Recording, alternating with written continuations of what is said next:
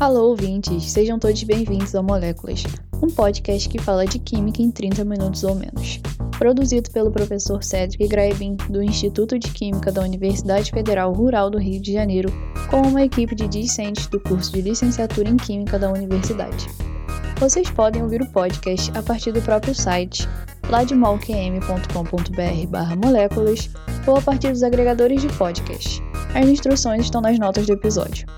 Estamos também em plataformas de streaming como Spotify, Deezer, Google Podcast e Apple Podcast. E relembrando que estamos nas redes sociais Twitter e Facebook, e as perguntas, críticas e sugestões de vocês são sempre bem-vindas.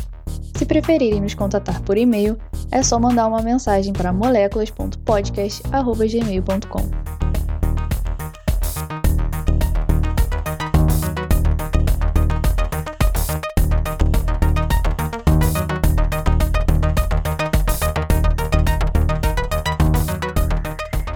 Olá pessoal, aqui quem fala é a Thaís Lopes, diretamente do estúdio portátil da região serrana. Hoje teremos mais um episódio da série História da Química, e nesse falaremos um pouquinho sobre a história daquela que foi a primeira mulher em vários acontecimentos no campo das ciências exatas. É isso mesmo. Hoje a gente vai falar sobre Marie Curie. Bom, Maria Sklodowska nasceu na Polônia em 1867. Era filha de professores e tinha quatro irmãos.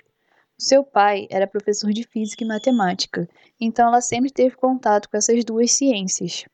Ela se formou no ensino médio aos 15 anos, em 1883, e ganhou uma medalha de ouro por ser a primeira no ranqueamento de sua classe. Assim como seus irmãos, Maria queria seguir na carreira acadêmica. Só que naquela época, a parte da Polônia que ela vivia era domínio da Rússia czarista, onde mulheres eram proibidas nas universidades. Então, ela e sua irmã Bronia se juntaram a uns amigos para estudar na, entre aspas, Universidade Flutuante. E esse nome foi dado devido aos locais das reuniões que estavam em constante mudança, justamente para fugir das autoridades czaristas. Claro que essa educação não correspondia a nenhum currículo das principais universidades europeias que aceitavam mulheres, e Maria sabia disso. Mas na Universidade Flutuante, ela pôde ter mais contato com o pensamento progressista e uma introdução aos novos desenvolvimentos das áreas das ciências. Assim, ela e sua irmã Bronia fizeram um acordo. Maria, ainda com 16 anos, trabalharia como professora particular para juntar dinheiro e bancar os gastos da irmã em Paris na faculdade de medicina. Uma vez formada, Ronia arcaria com os custos dos estudos de Maria. Só que, após dois anos trabalhando como professora particular, ela percebeu que não estava ganhando dinheiro suficiente. E então, pelos próximos três anos, ela trabalhou como governanta. Já em 1889, ela voltou para sua cidade natal e continuou trabalhando como governanta por mais um ano antes de voltar a morar com seu pai e voltar a trabalhar como professora particular. Durante a sua ausência, o seu pai foi promovido a diretor de um reformatório e começou a ganhar bem o suficiente para arcar com as despesas de Bronia em Paris. Pelo acordo feito entre Maria e Bronia, o seu pai também começou a reservar uma parte do dinheiro para compensar a Maria pelas quantias enviadas à irmã. E então, finalmente no outono de 1891, Maria Sklodowska partiu para Paris. Em suas palavras, ela disse: Então, em novembro de 1891, aos 24 anos de idade, que fui capaz de realizar o sonho que esteve constantemente em minha mente por vários anos. E assim que ela se matriculou na Universidade de Paris, Maria tornou-se Marie. Inicialmente, ela morou com a irmã Brownie e seu marido, só que a casa ficava muito distante da universidade. Então, após alguns meses, ela se mudou para um bairro próximo à universidade.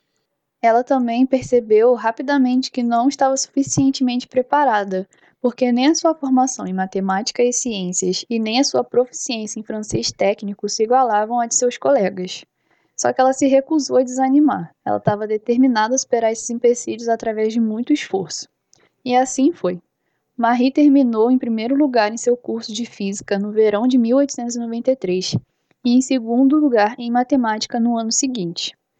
Antes de concluir o curso de matemática, ela também foi contratada pela Sociedade de Incentivo à Indústria Nacional para fazer um estudo relacionando as propriedades magnéticas de diferentes aços com a sua composição química. Só que para isso, ela precisava encontrar um laboratório onde ela pudesse fazer o trabalho. Na primavera de 1894, Marie mencionou sua necessidade de um laboratório a um físico polonês que ela conhecia, e ocorreu-lhe que seu colega Pierre Curie talvez pudesse ajudá-la. Curie, que havia feito pesquisas pioneiras sobre o magnetismo, era chefe de laboratório da Escola Municipal de Física e Química Industrial em Paris. E é claro, o encontro entre Pierre e Marie mudaria não apenas as suas vidas individuais, mas também o curso da ciência. Em uma cerimônia civil simples, em julho de 1895, eles se casaram. Dar conta das responsabilidades domésticas e profissionais foi algo que Marie teve que aprender desde o início de sua vida de casada. Além dos dois mestrados que ela possuía na época do seu casamento, ela decidiu obter um certificado que lhe permitiria ensinar ciências para mulheres jovens. Enquanto isso, ela continuou a conduzir suas pesquisas sobre as propriedades magnéticas do aço. A paternidade logo mudou a vida dos Curie. Em setembro de 1897, a sua primeira filha, Irene, nasceu pelas mãos do pai de Pierre, que era médico. Marie permaneceu encarregada dos cuidados de sua filha. Porém, quando o pai de Pierre foi morar com eles, ela encontrou no Dr. Curie uma babá ideal, e assim ela poderia realizar o seu trabalho de laboratório totalmente confiante de que Irene estava em excelentes mãos. E então, com a casa e ordem e os resultados de sua primeira pesquisa publicados, era hora de Marie escolher um tema para sua pesquisa de doutorado. Embora a pesquisa de doutorado em eletroquímica de uma alemã estivesse em estágio avançado, naquela época nenhuma mulher em qualquer parte do mundo havia concluído doutorado em ciências. A escolha de Marie do tópico de sua tese foi influenciada por duas descobertas recentes de outros dois cientistas, o físico alemão Röntgen descobriu um tipo de raio que podia viajar através de madeira sólida e de carne e produzir fotografias de ossos de pessoas vivas.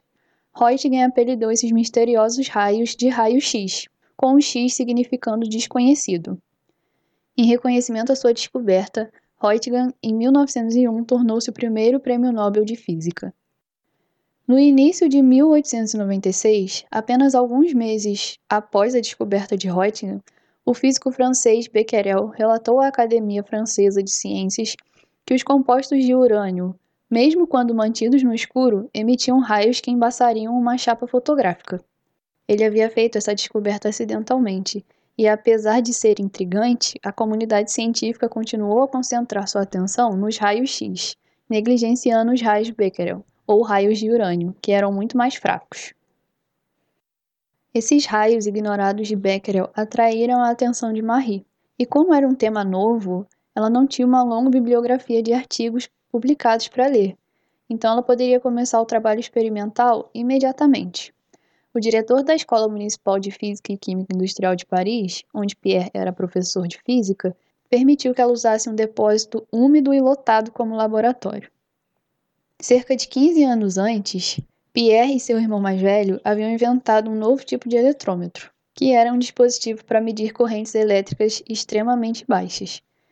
Marie agora colocou o eletrômetro em uso para medir as fracas correntes que podem passar pelo ar que foi bombardeado com raios de urânio.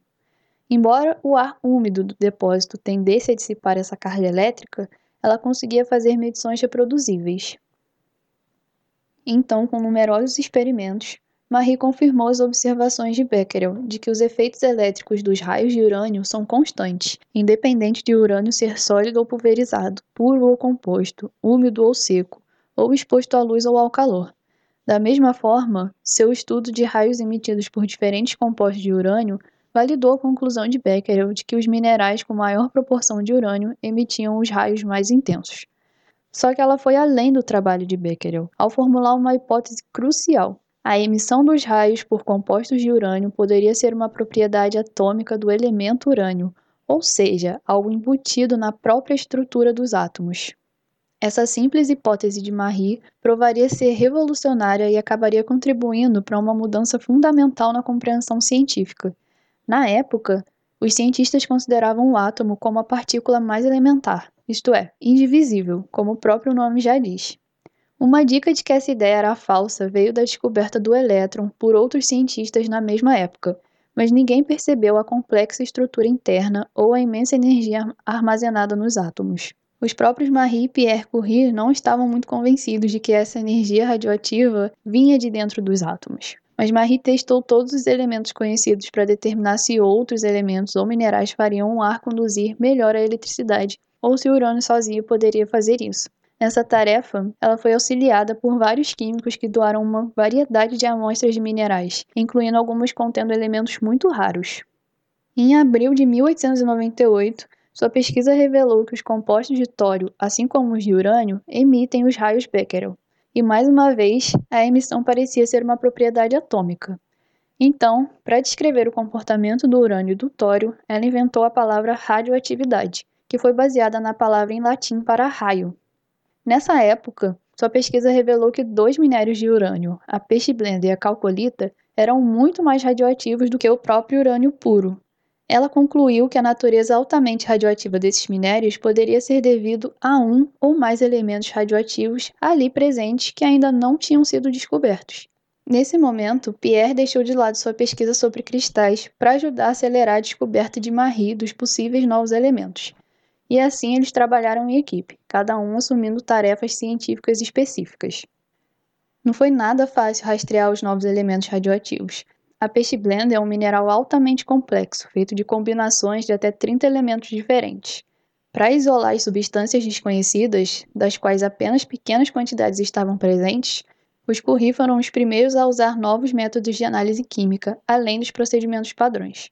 Depois que os materiais foram separados em diferentes tipos de compostos, Marie e Pierre usaram um eletrômetro para identificar as frações mais radioativas. Eles então descobriram que duas frações, uma contendo principalmente bismuto e a outra contendo principalmente bário, eram fortemente radioativas. Em julho de 1898, os Curie publicaram sua conclusão. A fração do bismuto continha um novo elemento, Quimicamente, agia quase exatamente como o bismuto, mas como era radioativo, só poderia ser algo novo. Eles o chamaram então de polônio, em homenagem ao país onde Marie nasceu. Uma segunda publicação, em dezembro do mesmo ano, explicou sua descoberta de outro novo elemento na fração de bário, o qual chamaram de rádio, palavra em latim para raio. Embora essas propriedades químicas dos dois novos elementos fossem completamente diferentes, ambos tinham forte radioatividade. Para convencer a comunidade científica da existência do polônio e do rádio, e para completar a identificação e estabelecer a natureza dos novos elementos, Marie se propôs a isolá-los do bismuto e do bário com os quais foram misturados. E como o depósito da escola municipal não era adequado para essa tarefa, os Curie mudaram seu laboratório para um galpão abandonado no pátio da própria escola.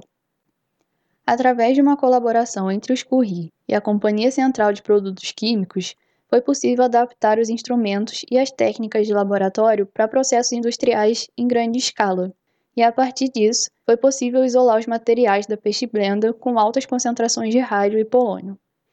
Apesar da ajuda industrial que os Curie receberam, Marie levou mais de três anos para isolar um décimo de grama de cloreto de rádio puro. E por motivos que não seriam totalmente compreendidos na época, Marie nunca conseguiu isolar o polônio, que tem meia-vida de apenas 138 dias, porque o conceito de decomposição radioativa ainda não havia sido descoberto. O fato do material contendo rádio emitir luz espontaneamente foi um dos resultados apresentados pelos Curie na primeira Conferência Internacional de Física, que foi realizada em Paris em 1900. Outros cientistas ficaram intrigados com as implicações da ideia de que processos dentro do átomo eram responsáveis por fenômenos radioativos. Então, os Curie publicaram detalhadamente todos os processos que usaram para isolar o rádio, sem patentear nenhum deles. O registro e a defesa de patentes consumiriam dinheiro e tempo que eles mal podiam gastar. E de qualquer modo, eles não tinham razão para esperar que o rádio fosse um grande gerador de dinheiro. Só que o trabalho pioneiro de Pierre sobre os efeitos do rádio nos organismos vivos mostrou que ele pode danificar os tecidos, e essa descoberta foi usada contra o câncer e outros males. Assim, a indústria baseada nessa droga milagrosa, entre aspas, que era o rádio, logo cresceu e estava intimamente ligada aos Curie. Nesse meio tempo, eles notaram a subsequente deterioração de sua saúde. Eles falharam em considerar uma possível ligação entre os ataques de dor severa de Pierre e a intensa radiação com a qual estavam trabalhando. A própria Marie havia perdido quase 9 quilos ao fazer sua pesquisa para a tese, e ambos tiveram danos permanentes às pontas dos dedos por causa da exposição desprotegida aos materiais altamente radioativos. Nessa mesma época, Marie se tornou a primeira mulher a ser nomeada professora da melhor instituição francesa de formação de professores para mulheres, e ela também foi a primeira instrutora a incluir o trabalho de laboratório no currículo de física. Agora, já em julho de 1903, Marie defendeu formalmente sua tese de doutorado, sendo a primeira mulher a receber um doutorado na França. Ainda nesse mesmo ano, a Academia Francesa de Ciências nomeou Becquerel e Pierre como candidatos ao prêmio de Física, mas não Marie. Se não fosse pela intervenção de um membro do comitê de nomeação, Marie teria o reconhecimento negado pelo seu trabalho. Então, em dezembro de 1903, Becquerel e ambos os Curie receberam o Prêmio Nobel de Física, sendo Marie a primeira mulher a receber um prêmio Nobel. A citação foi, abre aspas, em reconhecimento aos serviços extraordinários que prestaram por suas pesquisas conjuntas sobre os fenômenos de radiação descobertos pelo professor Henry Becquerel. Fecha aspas. A citação dos Curie foi cuidadosamente redigida para evitar menção específica à descoberta do polônio e do rádio, porque químicos do comitê de nomeação insistiram que os Curie poderiam, no futuro, merecer um prêmio Nobel de Química por essa descoberta. Assim, seu prêmio de física mencionou apenas seu trabalho colaborativo sobre os raios Becquerel. Não surpreendentemente, o prêmio trouxe mudança na vida dos Curie, e o dinheiro foi muito útil. Eles usaram parte dele para cobrir as despesas do tratamento da peixe blenda e puderam contratar um assistente de laboratório pago pela primeira vez. A realização científica de Pierre foi finalmente reconhecida em seu país natal com uma nomeação para um cargo de professor na Universidade de Paris. E Marie, pela primeira vez em sua carreira, teria o título de chefe de laboratório e um salário universitário. Em dezembro de 1904, um mês depois da sua mudança para a Universidade de Paris, a filha mais nova dos Curie, Yves, nasceu. Embora Marie tenha se afastado por algum tempo de seus compromissos profissionais, ela logo retomou suas pesquisas e suas aulas no Instituto de Formação de Professores para Mulheres. Já em 19 de abril de 1906, ao apressar-se para atravessar a rua, Pierre foi atropelado por uma carroça puxada por cavalos, que tinha um carregamento de uniformes militares que pesava cerca de 6 toneladas, e ele foi morto instantaneamente. Após o luto, em 13 de maio do mesmo ano, a universidade convidou Marie para assumir o posto acadêmico de Pierre. Ao aceitar, ela se tornou a primeira professora da Universidade de Paris e esperava um dia estabelecer, como homenagem à memória de Pierre, um laboratório de última geração como ele nunca tivera. Poucas pessoas conseguem criar uma instituição inteiramente nova do zero. Só que cedendo à persuasão de políticos, a Universidade de Paris, financiada pelo governo, juntou-se à Fundação Pasteur para financiar um instituto de rádio. Marie Curie supervisionaria uma de suas divisões, um laboratório de radioatividade, enquanto um médico supervisionaria a segunda divisão, que era um laboratório de pesquisa médica. Em 1911, Marie recebeu um telegrama informando-a de que ela havia recebido um segundo prêmio Nobel, dessa vez em Química, sem precedente. Ela foi a primeira mulher a ser laureada com o Prêmio Nobel de Química e a primeira pessoa e única mulher a ganhar o prêmio duas vezes. A citação do Comitê do Nobel foi, abre aspas, em reconhecimento aos seus serviços para o avanço da química pela descoberta dos elementos rádio e polônio, pelo isolamento do rádio e pelo estudo da natureza e dos compostos deste elemento notável. Fecha aspas. Na cerimônia de 10 de dezembro de 1911, o presidente da Academia Real de Ciências da Suécia explicou por que a descoberta de Curie de dois novos elementos em 1898 merecia esse reconhecimento adicional, porque ele não só revolucionou a compreensão científica da natureza do átomo, mas também abriu novas áreas da medicina e até ajudou a medir a idade da Terra. O estresse dos últimos meses afetou Marie. Sofrendo de depressão severa e problemas renais, ela passou a maior parte de janeiro de 1912 internada em uma clínica particular, registrada sob um nome falso. Já em março, ela foi submetida a uma operação renal, e após a sua recuperação, em dezembro do mesmo ano, ela voltou à ativa no laboratório. Em 2 de setembro de 1914, cerca de um mês depois que a Alemanha declarou guerra à França, três bombas alemãs caíram sobre Paris. Naquela época, a construção do Instituto de Rádio estava concluída embora Curie ainda não tivesse mudado seu laboratório para lá. O trabalho no Instituto do Rádio teria que esperar por tempos de paz, mas certamente havia maneiras pelas quais Curie poderia usar seu conhecimento científico para promover o esforço de guerra. Ela percebeu então que os raios-x poderiam salvar a vida dos soldados, ajudando os médicos a ver balas, estilhaços e ossos quebrados. Ela convenceu o governo a autorizá-la a estabelecer os primeiros centros militares de radiologia da França. E no final de outubro de 1914, o primeiro dos 20 veículos de radiologia que ela equipara estava pronto. Embora Marie tivesse dado aula sobre raio-x na universidade, ela não tinha experiência pessoal em trabalhar com eles. Então, com a intenção de operar ela mesma os aparelhos, ela aprendeu a dirigir um carro e deu a si mesma cursos intensivos de anatomia, uso de equipamentos de raio-x e mecânica de automóveis. Como sua primeira assistente radiológica, ela escolheu sua filha Irene, uma jovem de 17 anos que já possuía um vasto conhecimento na área das ciências e assim, acompanhadas por um médico militar, mãe e filha fizeram sua primeira viagem à frente de batalha no outono de 1914. A guerra terminou em 11 de novembro de 1918, mas o trabalho de Curie relacionado à guerra continuou por quase mais um ano. Durante a primavera de 1919, ela ofereceu cursos de radiologia a um grupo de soldados americanos que permaneceram na França enquanto aguardavam a passagem para casa.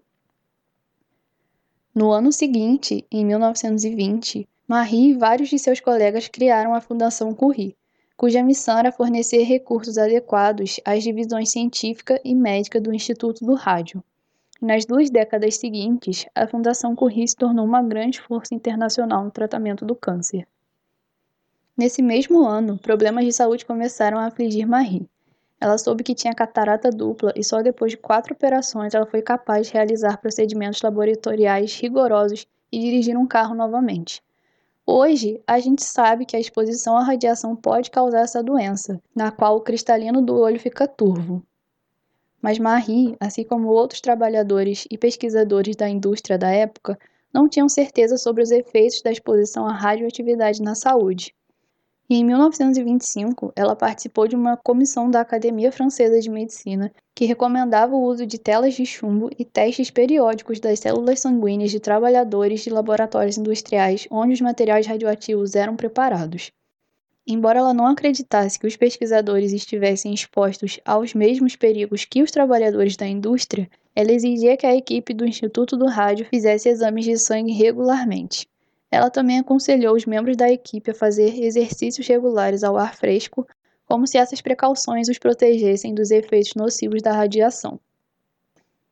No início, seu regime de dieta e exercícios funcionou, mas com o tempo sua saúde continuou a piorar.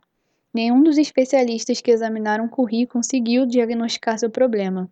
Então, suspeitando de tuberculose, vários aconselharam que ela passasse uma estadia em um sanatório na Suíça. Foi só então que um médico especialista de Genebra finalmente diagnosticou uma doença do sangue para a qual não havia cura. E assim, Marie Curie faleceu de leucemia em 4 de julho de 1934.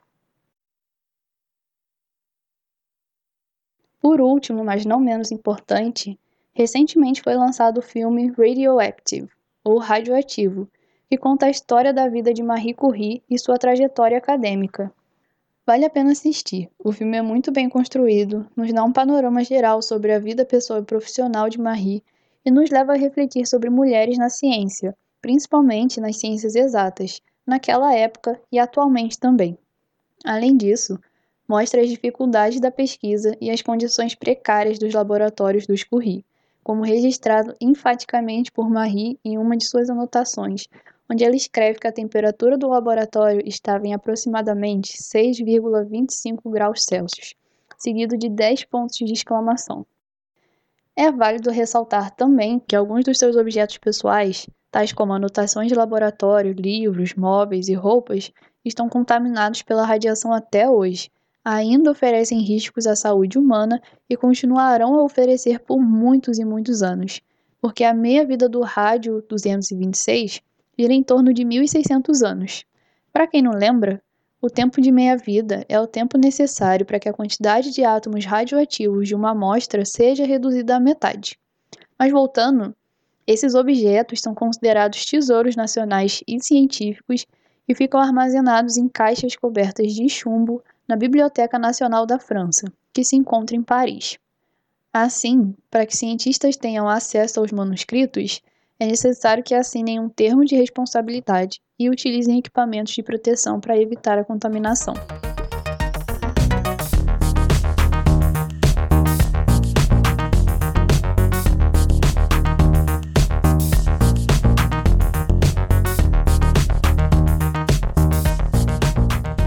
E é isso, pessoal. Esse foi mais um episódio do Moléculas e espero que vocês tenham curtido.